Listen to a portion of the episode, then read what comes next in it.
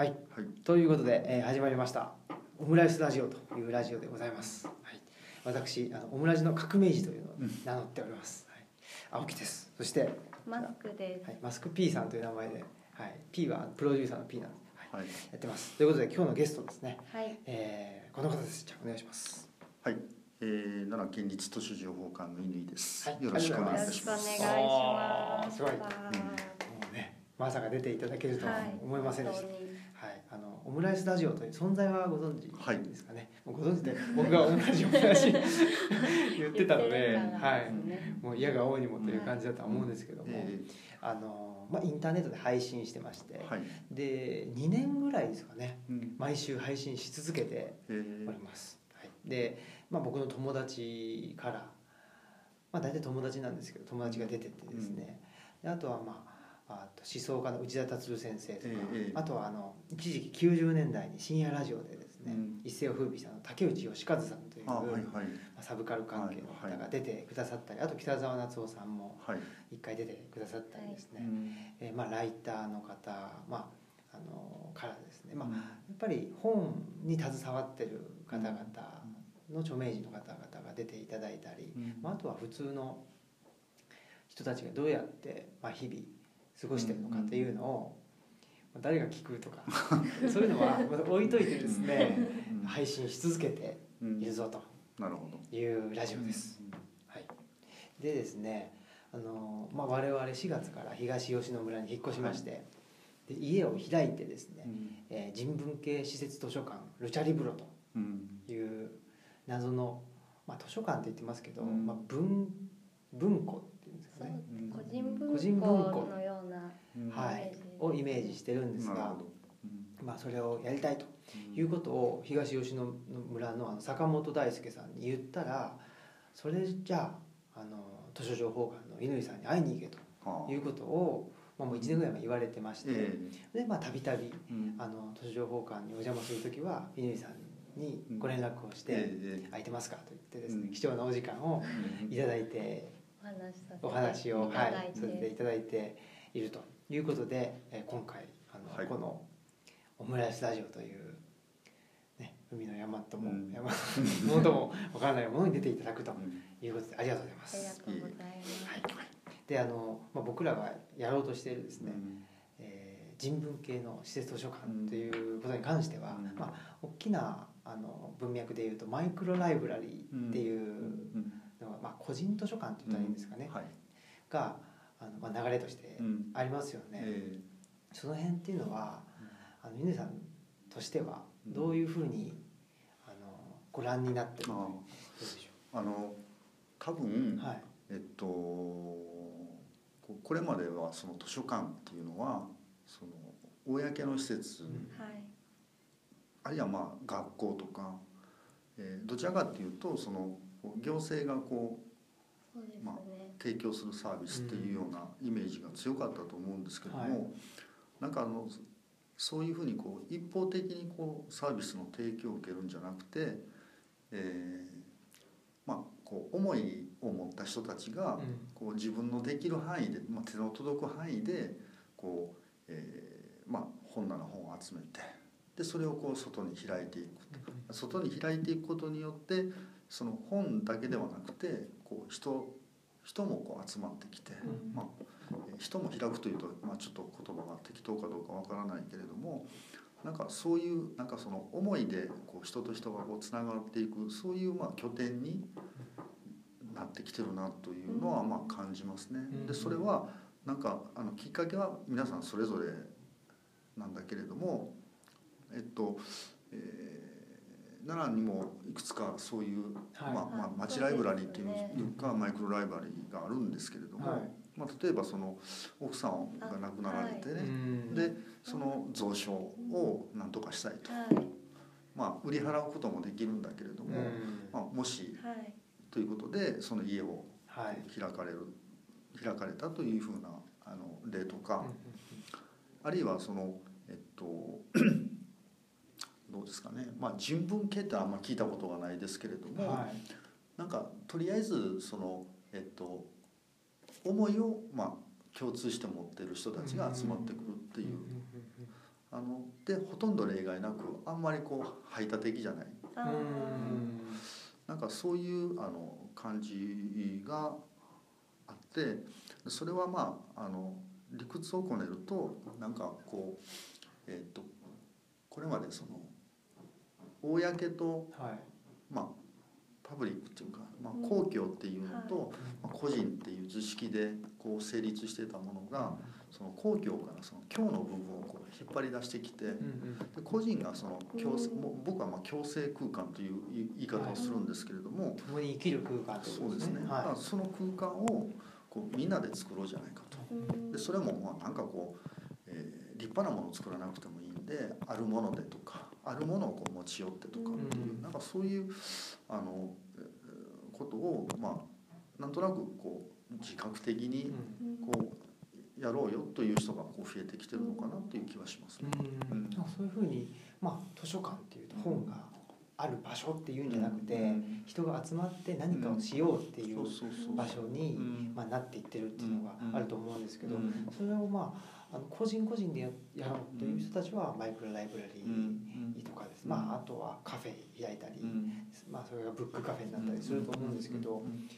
えっとこちらの、えー図書情報館でも、まあ、乾さんが企画なさって、うん。まあ、働き方とか生き方とか、うん。ワークショップしたりいろんなことやられてるじゃないですか、うん。あれそれは何年ぐらい前からえっとやられてるんですか、これはねえっともうこの館ができたのが2005年なんですけども、はいまあ2005年えっと、えー2005年にできたあたりからまあちょっとずつですけれども、はいあのそれこそ初めてその働き方の、まあ、ワークショップっていうか、はいそのトークセッションをやった1回目のゲストは鷲田清和さんだったんですね。そうなんですか、ええあの、えーそこから、まあ、最初は半日ずつぐらいい1年に半日ぐらいのそんな感じでやってたんですけども、2009年から2011年まではそれをその仕事を考える3日間ということーで、へえっと、正月明けのねあの3連休を使ってえあの 3days っていうですね。そうそうやってたんですけども、ね、あれがあるとなかなか年末年始ゆっくりできないんでね。そうですね。そうですね。準備にイベントってて準備が一番大事ですもんねやっぱり。そうですね。始まってしまうとあもうなんとなくですけねど時間が解決しちゃうっていうのもあるんですけどね。本当にうん。だからであのそういうふうにこうやっていく中で、はあこういうことができるんなら自分たちでやろうじゃないかっていう人たちも、まあ、その中からこう生まれてきい、たり。うん。だからある意味その、えーそういう共生空間づくりの、うん。まあ、実験する場所みたいな、うん。そういうイメージがあってもいいのかなというまあそれはやりながらはい。最初からそういうコンセプトがあったわけではないですけど、うん。あのややってるうちに、はい。あなんかこれ実験できる場所だったらそれはそれでいいかなっていうようなことは、うんまあ、考えるように思いますね。うんだからあの、えっと、さっき雑談でもお話ししましたけど、はい。あの単にその、うん、講演会を開いて話を聞くっていうことだとこれはさっき言ってたその公共サービスを受けるっていう、あそのそれとパラレルですよね。ですね。そやけどもだけど、えっと、そうじゃなくて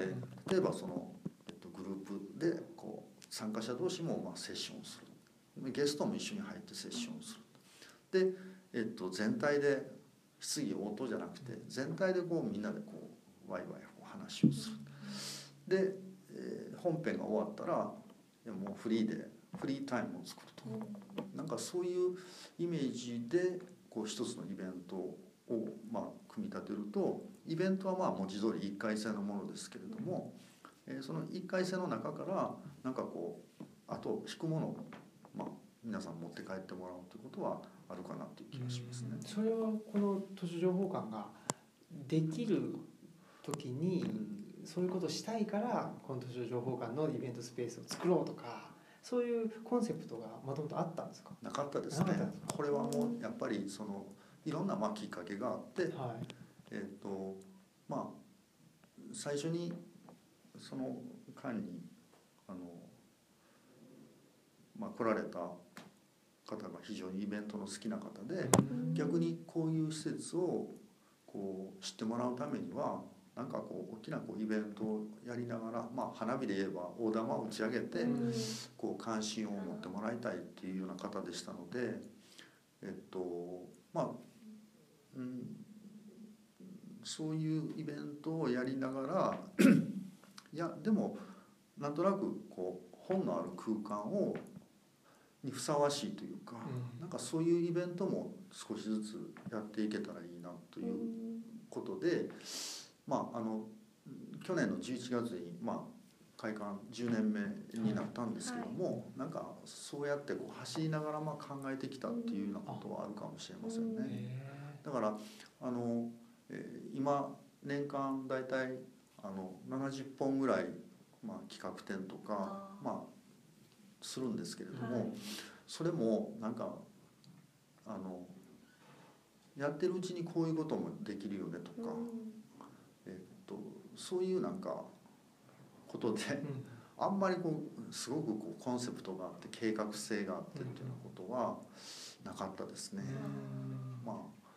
それが10年経っていいことなのか悪いことなのかそれはまあね、さあの利用者の方がまあ判断していただければいいんですけれど、はい。なんかその、えーマニュアル的なものがあるのかと言われるとまあないですね。うん。はい、今でもだからこうしてああしてっていうようなことはないないですね。へ えー面白いですね。うん。なんか僕らもそこのオムラジを、はい。まあ、まさに実験の場というふうに思ってて、はい。まあ、それがそのなんていうかフィジカルうんな場所っていうんじゃなくて、うん。まあ、ある種バーチャルなというか、ネット空間っていうのを使って実験しようとうん言ってで何しようかっていうことを考えてて、うん。でも何か発信したいと、まあ、それがにあの、えー3.11のうん。後で。うん。で何ですかね。やっぱり受け身になってるばっかりだとどんな情報かがわからないままにうん。なんか目の前に出されたものを「はい食べなさい」って言ってうん。で「いただきます」ってずっと食べてたような状況で。でもそれが果たしてその、うん腐ってるのか腐ってないのかとかですね。美味しいのか美味しくないのかぐらいはまあ分かりますけどうんこれしかないから食べちゃうみたいなうん。感じのまあ情報を受けるうん。っていうのがちょっといよいよまずくなってきたなっていうのは、まあ、やっぱり原発関連の報道もあって思ったことがきっかけの一つなんですよね。はい、それで、まあ、実験しようというんで、まあ、あこっちから言ってってで好きなことを言って、でなんかあの好きなことをこれ以上言うんじゃないという、ね何かあのあの上からのお達しが来たら、まあ、それもこういうのが来たよって言って 放送するとかまあそういうのは実験的な場でやっていこうっていうんででそのうなんていうかミーティングっていうんですかね、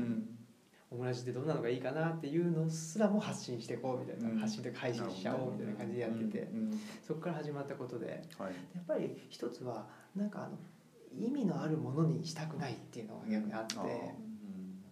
あの編集以前の状態っていうんですかね、うんそれをそのまま出した時に、うん。まあ、受け手の人がどう受け取るかはうん。その受け手次第っていうところでやってるところもあるんでなんか実験の場っていう意味では、うん。まあ、オムラジもそうですしあの今度、まあ、僕らがやる人文系施設図書館っていうのもまさに実験の場としてうん。やることなので。うん。あのなんかその、えっと、自分がこう自らがこう自らの、まあ、手の届く範囲ではい。こう発信をするっていうのは逆にあの発信をするからあのこう共有があるみたいなところがあるんですよね。うん。でも自分からこう発信しないとそもそも共有なんていうことはありえない、まあ、当たり前の話なんですけど、はい。ちょっと考えればもうごく当たり前のことなんだけれども、うん。そうするとそのずっとこう提供されることにこう慣れてしまうとあのこう自分がこうアクティブにこう何かをするっていうことをこう忘れてしまうというかね。だからなんかそういうこう潜ってしまったこう声みたいなものをこう引き上げるような場所でもありたいなと、うん。そのためにはやっぱりこう、えっとありきたりな言葉ですけどもやっぱりこう交流をしないといけないとかるいはその知的な好奇心をねこうくすぐられないとなかなかそういう声ってこう取り戻せないっていうかあのそれを例えばそのさっきの話ではないけどもあの偉い人の話を聞くっていう話で終わっちゃうと同じことになってしまうんですね。そうですねだからあの、えっと、僕はあのそういう意味ではあのなんかこうこうなり名を遂げた方の話っていうのは、うん、それは聞かないより聞いた方がいいのかもしれないけれども、まあ、お金と時間をかけてまで聞く必要はないのかなと。うん。大抵そういう方は本書いておられますそうよね。ですよね本読めばいいじゃんって話ですよね。そうそうそうでその本がある空間でやってるわけだからってことですよね。そういうことです。うん。だからその第一歩というかうん。その人の本に手を伸ばす。あそうそう。そのモチベーションとかど動機づけ？そうそう。その方が大事な気がします、だからまあ寄せもすれば、まあ、コンサート、まあ、今日も実は午後からコンサートがありますけれども、えーフォーラムもあれば講演会もあったり、まあ、相談会もあったり、ワークショップもあったり。ででそれはそれぞれそのそういうことがこ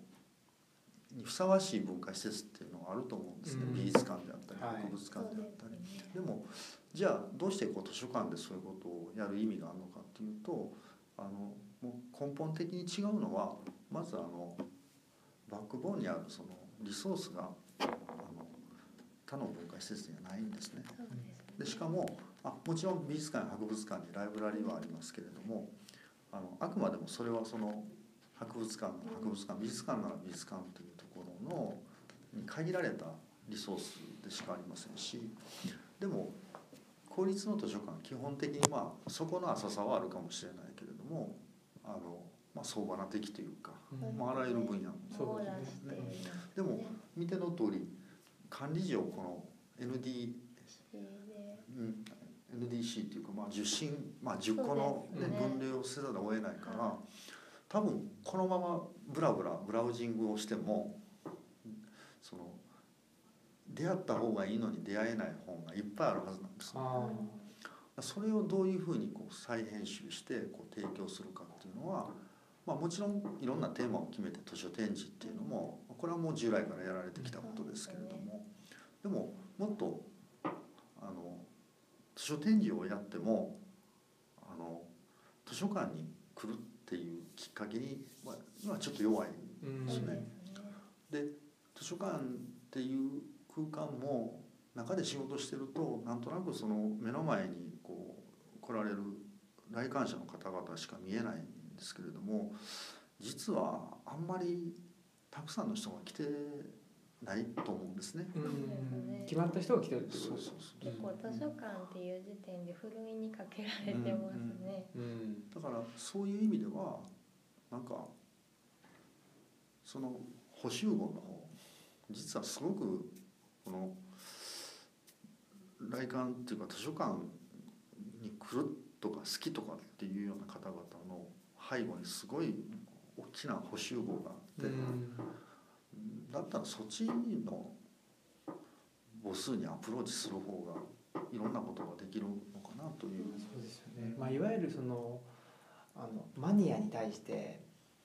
あの訴えかけるんじゃなくて、その向こう側にある、まあ、世間というか、に届かせるようにしないとっていう。でうん、それはねやっぱりそのそのとりあえず届かないと必要かどうかわからないですよね、うん。それは自分にとってどういうものかっていうのは手元に届かないとわからないんだけれども、うんまあ図書館だけじゃないと思いますけれども届いてないんですよね。だから、えっと、届かない限りはないのと一緒なんで、うんえーそれはまあ図書館だけではなくて図書館で起きてることは多分書店でも起きてるし、うん。もっと違う空間でも起きてるんだろうなと、うん、例えば僕はよくあのお話しするのは今年間にこう出版点数って7万点とか8万点とかって言われるんだけれども、うん、でもなんか本は売れないっていうし、うん、でもよくよく考えてみると、まあ、例えば村上春樹の、ね、ミリオンセラーだっつったってたかだか1,000万冊。うん。人口1億2,000万ぐらいいるう国で、えーたかだか1,000万冊しかまあ売れないっていう考え方はできないのかなと。つまりまあ子供さんもいるからまあそれも差し引いて仮に8,000万人とか9,000万人とかってなのかなよくわからないけれどもなった時に、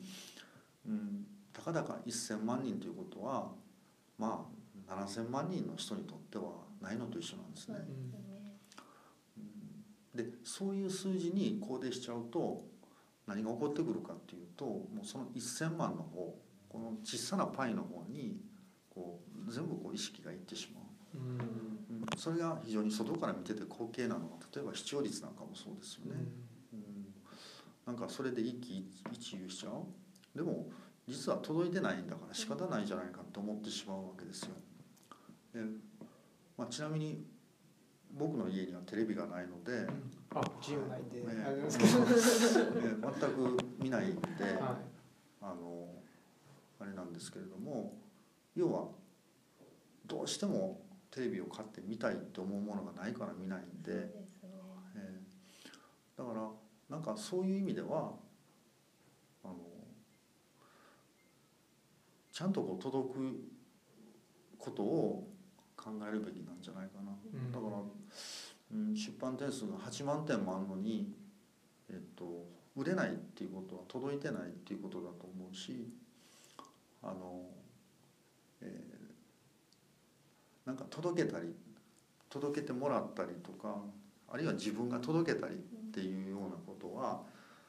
どんなふうにするといいのかなっていうことをまあ宣伝ですけれども23日にこの23日にねトークセッションしようかなと、はい。もう終わってるかもしれませんけどその前にオンエアします。ははい。い。えーまあ鈴木恭一さん。そうですね。はい。はい。とあの大阪のスタンダードブックストアうのわ中川和彦さんはい。と、まあ、もしかしたらまあ僕も入るかもしれませんが、はまあ3人で、はい。まあ、放放談しようかという、はうん。いいいですね。どんな放談になるのかよくわかりませんけども、うんうんいやなんかあのすごく難しいなと思うのが、まあ以前お話伺った時に本屋さんと図書館うん。対立するもんじゃないよっていうお話があったと思うんですけど、それを対立するものだと考えてる人もあそうですいますよね。はい。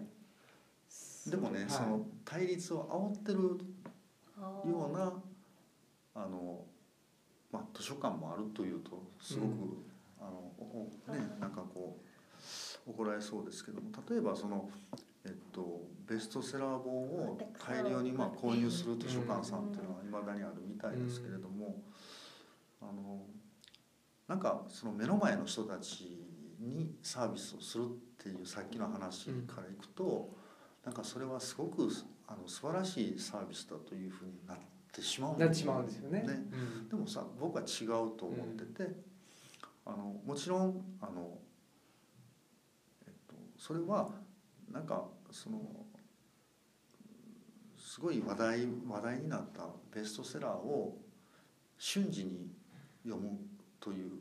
場所ではないと思うんですね。うん。むしろ図書館っていうのは、えっと、そういうものがこういろんな形でふるいにかけられてこう残っていくもの残っていく価値のあるものだけではないけれども、まあ、そういうものをこう蓄積していく場所でもあるし、うん。なんかあの昔一時その無料の貸本屋って揶揄されたうん。あ図書館もなんかそういうその目の前のその需要に対してこう供給しちゃう。それがなんかすごいサービスだっていうことがちょっとやっぱり問題としてあったのかなという気がするし、今もあると。いうその多くの人に届けるっていう時にそれはなんかみんな同じことを言ってるような気がしていて、うんうんでも内実はうん。じゃあスタバおいでよとかいう人たちと、うん。あのきちんとなんあのなんて言ったらいいんですかね。まあ本としての質っていうのを維持している本をきちんと届けようと。うん。いう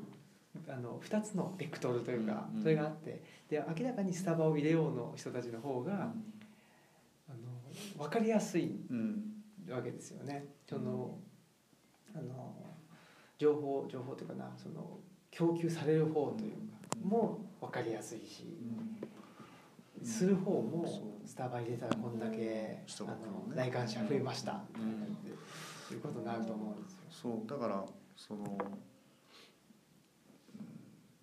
数字っていうのはあの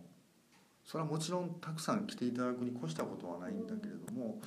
うん、そのために、えー例えば図書館図書館として何ができるのかっていう話ですよね。であのこの前もちょっと書店の方とお話をした時にあの最近あのこうカフェカフェをこう持って、まあ、セレクト系の書店って多くなりましたけれども、ちょっと金太郎飴状態になってないのかあなあっていう人がいて。そうするとなんかあのそういうセレクトショップに置かれてる必ず置かれてる本っていうのが出てくるみたいな。ねそうなんですあのでそれが気持ち悪いって言ってる人もいる、そうなんです。絶対これはあるんだろうっていうのが、そうだから、うん、そういう意味でもなんかあのそれは書店だけの話ではなくてその書店でそういうことが起こってるということは、うん。多分出版の業界でも起こってるだろうし、もしかしたらその図書館っていうところでもそういう、うですね。あのもともとその基本形っていうのはまあ金太郎飴みたいなもんですけど、はい。うん、でもそこからそのそれであるがゆえにそれをこうどう再編集しして提供していけるのかっていうあのその機会はあるいはやり方は切り口はまあ無数にあるはずなんで、えだから我々僕たちがそういう今の切り口でこうん。うやってること以外にもっとねあの面白い切り口があるんでしょうし、うん、だからそういう意味でなんかあのでそのためにどんな切り口があるのかってみんなで考えればいいと思うんですね。そうですよね。そういうそういうまあいわば実験場でもあるといううんあの部分はあるかなっていう気はしますね。うんうんっとその大学図書館に行ってたんですけれども、なんかそのあんまり他の大学図書館の状況知らなかったんですけども大学図書館でも同じことが起こっているっていうのを聞いてちょっとびっくりしてしまって貸し出し数が少ないとか古いっていうものをもう処分していくっていうので驚いてしまって大学図書館なのでやっぱりそこは切り口は公共図書館とはまた異なると思いますし学術的に価値があるものっていう判断基準じゃないのっていうことにすごくびっくりしてしまって、まあ、あの医学系だったらその古いものを捨てていくっていうのは、まあ、情報を更新していかないといけないので分かるんですけれどもちょっとそれそういう方針のところもあると聞いてびっくりしてしまって。さっきその青木さんがおっしゃったその分かりやすすぎるんですよね。うんつまりその物事をこう単純化するその好奇心とか、まあ、知的な好奇心っていうのは実はそんな単純なものではないんで,、でその単純でなくてなんか非常にこう複雑で漠然としたものをどんなふうにこう受け入れるのかっていうことはそのそとりあえずありのままに受け入れるみたいなその。ね、そのオムラジオの話ではありませんけれども、はいこうなんかこうそのまんまね。漠然としたまんまっていうことがまず最初にあって、うん。で、えー、とその後そこをじゃあどう料理するのっていう話をみんなで考えるみたいな部分もねね。ないといけないと思うし、うん、そもそもこうこれだけいろんな分野の本がある場所にその極めて単純な思考回路みたいなものはそもそもこう相入れないもののはずなんですけれどもね。企業のような感じですね。営業成績とかうんお客さんがこれだけ少ないからじゃあこの商品はカットとかそういううん単純いやな本当にそれがうん。あの地方の国立大学から人文学部をうん。うん。あの廃止しようとかはい。の思考と全く一緒な気がして。そうですね。だからあの、うん、そもそも文系と理系っていうようなあの、えー区分け自体があまりにも単純すぎてうん。理解に苦しむかな。だから本来あの私は文系ですとか私は理系ですとかっていうことは、えーいかにバックボーンに教養がないかと言ってるのと同じことだと思うんですね。あのバックボーンがないっていうことをこんなにあからさまに言う人がいっぱいいるっていうのが不思議でしょうがないんですね。うん。だから仮に今はその例えば理系のなんか例えば物理学なら物理学の研究をしててもその背景にいろんなその、えーまあ今学問分野っていうもののバックボーンがありますよっていうのが普通なんで、ですからあの例えばまあ、えー歴史学をやってますと。でもその歴史学の中に当然医学史があったりとか物理があったりとかっていうのは当たり前の話なんだけれどもなんかそういうバックボーン私も僕もありませんってこういうふうに言ってるように聞こえるちゃうのがね。そうですね。うん。そもそも哲学にしろ、まあ、人文学にしろうん。もともとはその自然への観察から始まってるわけじゃないですか。うんうん万物の根源は水だとかうん。いや火だとか。結局観察するっていうことですよね。うんだからあの観察の前にあ万物の根源は水なんだからと思って観察するともうそれにしか見えないわけですけどいや何なんだろうと言ってまあ情報がない状態というか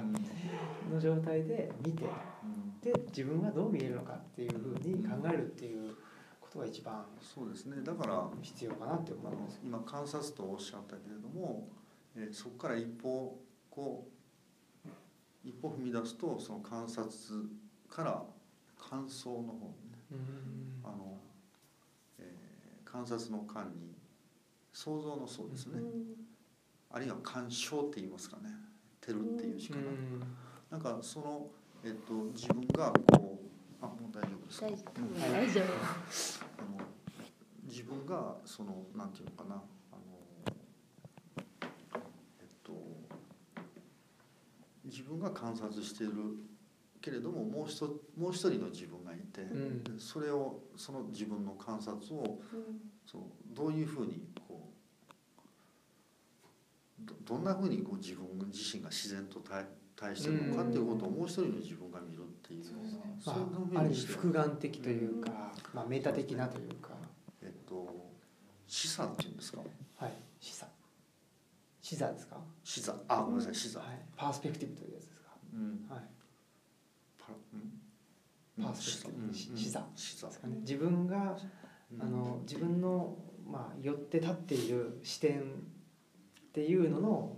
寄って立ってる方は何なのかというか 自分がどんな色眼鏡あのかけてるかっていう立ち位置に自覚的であるというかなんかそういうそういうことにこう鈍感になりななりすぎてるかなという。まあちょっと情報が多すぎてもう鈍感じゃないとやってらんないっていうのもなんかあるような気もするんですよそうですね。ね。だからある意味そのメディアで、はい。あのメディアっていうものをこううまくこう遠ざけておくっていうこともねそうですね。必要かもしれまはい、せんね。だからもう我々なんて遠ざけて遠ざけてですねテレビをなくし何をなくし東吉野村まで行ってしまったという